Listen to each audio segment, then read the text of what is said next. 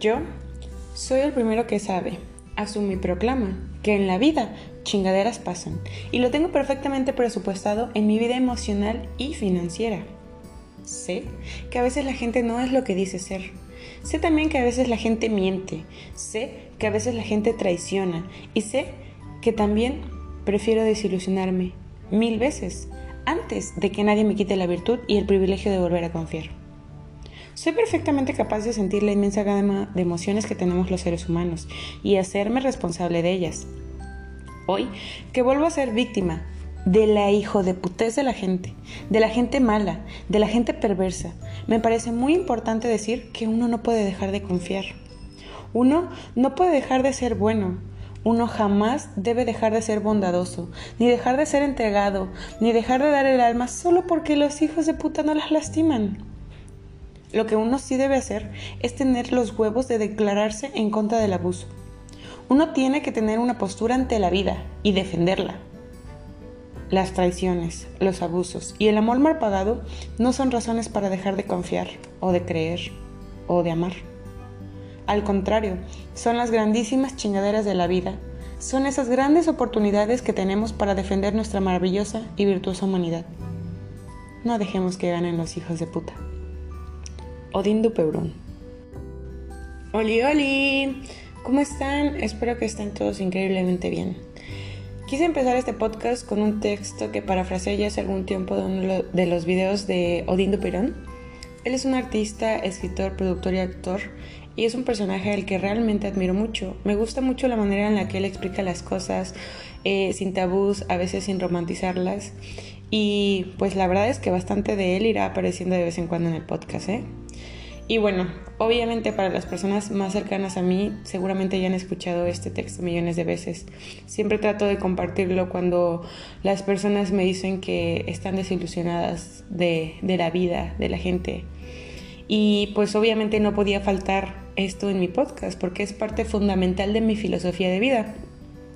Este episodio será un poco más improvisado, pero quería compartirles este tesoro que encontré ya hace algunos años y pues como dice de manera tan explícita, pues no hay que dejar que ganen los hijos de puta.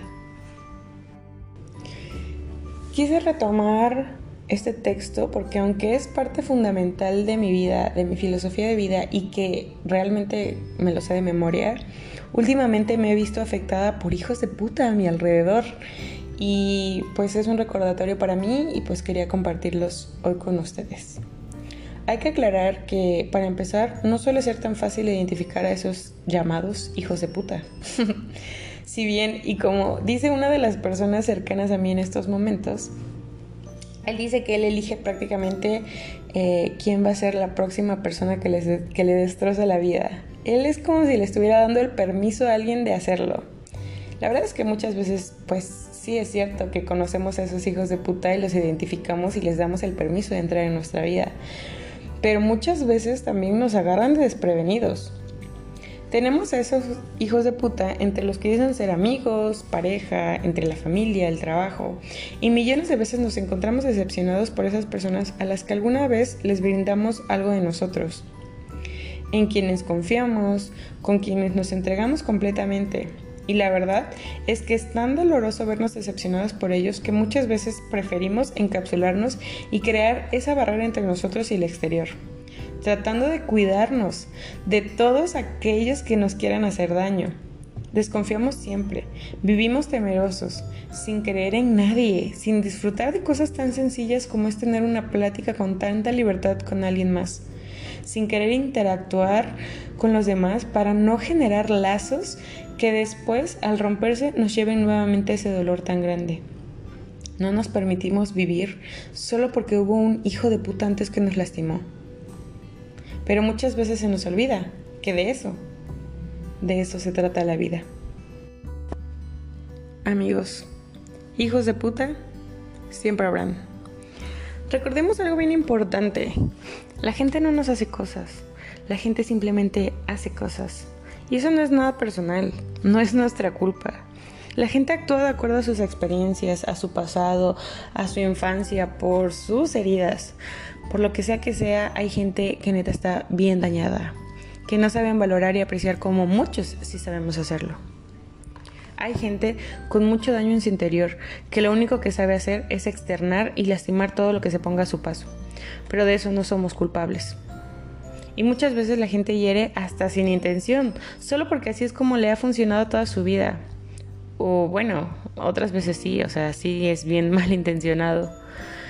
Pero existe esta dualidad de que si existe lo malo, y aunque es muy doloroso verse decepcionado, también existe lo bueno, lo bonito que se siente ser escuchado, apreciado, sentirse en libertad, poder hablar con honestidad, en confianza, sentirse valorado, enamorado nuevamente, emocionado y motivado por nuevas personas.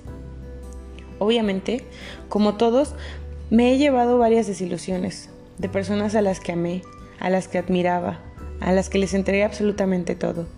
Pero realmente espero que nunca se vaya de mí ese privilegio de volver a confiar, de volver a creer en los demás, de siempre ser la persona tan entregada que he sido. Espero nunca ser yo un hijo de puta.